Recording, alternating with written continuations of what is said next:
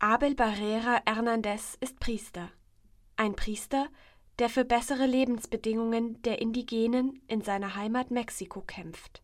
1994 hat er dazu das Zentrum für Menschenrechte in La Montaña gegründet, dessen Leiter er bis heute ist.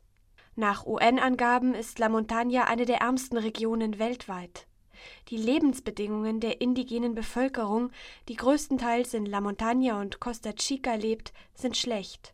Die kleinbäuerliche Landwirtschaft, in der 85 Prozent der Menschen ihren Lebensunterhalt verdienen, wirft so gut wie keine Profite ab zumal die US-amerikanisch subventionierten Produkte den mexikanischen Markt überschwemmen und die einheimischen Erzeugnisse dadurch nicht wettbewerbsfähig sind.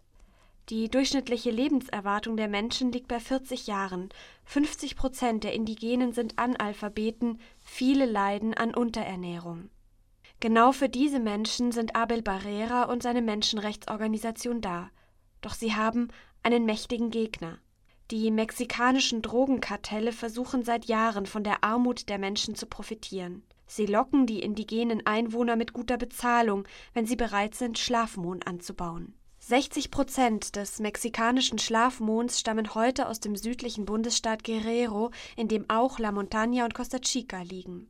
Durch die Arbeit für die Drogenbosse geraten die Indigenen nicht nur in finanzielle Abhängigkeiten, sondern auch allzu oft zwischen die Fronten der rivalisierenden Drogenbanden. Diesen gefährlichen Kreislauf versucht Barreras Organisation zu durchbrechen, durch den Anbau von Grundnahrungsmitteln und die Förderung anderer lebenswichtiger Erzeugnisse. Ein zweiter wichtiger Baustein der Menschenrechtsarbeit ist das Bereitstellen von Informationen. Die Tagelöhner etwa, die sich jedes Jahr zur Ernte in den großen Plantagen im Norden verdingen, informiert Abel Barrera vor ihrem Aufbruch über ihre Rechte. Den Kleinbauern bietet das Menschenrechtszentrum unentgeltliche juristische Beratung und Übersetzungshilfen an, da die Indigenen meist nur ihre einheimische Sprache beherrschen. Bei den indigenen Einwohnern heißt das Zentrum heute Haus der Armen.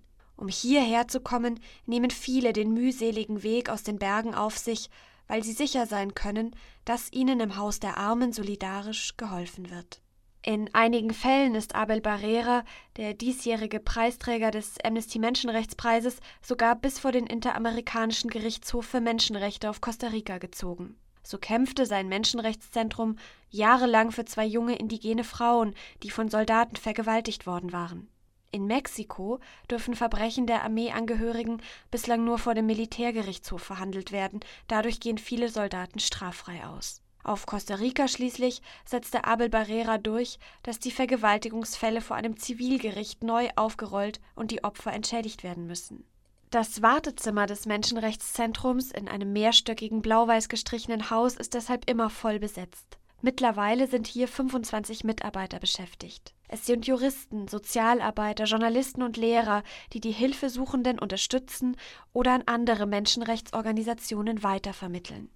Aus Angst vor Übergriffen sind die Fenster des Hauses allerdings von außen vergittert. Seit Jahren erhalten Abel Barrera und seine Mitarbeiter Morddrohungen. Die Außenstelle in der Küstenregion Costa Chica musste nach dem Mord an einem Mitarbeiter 2009 sogar geschlossen werden.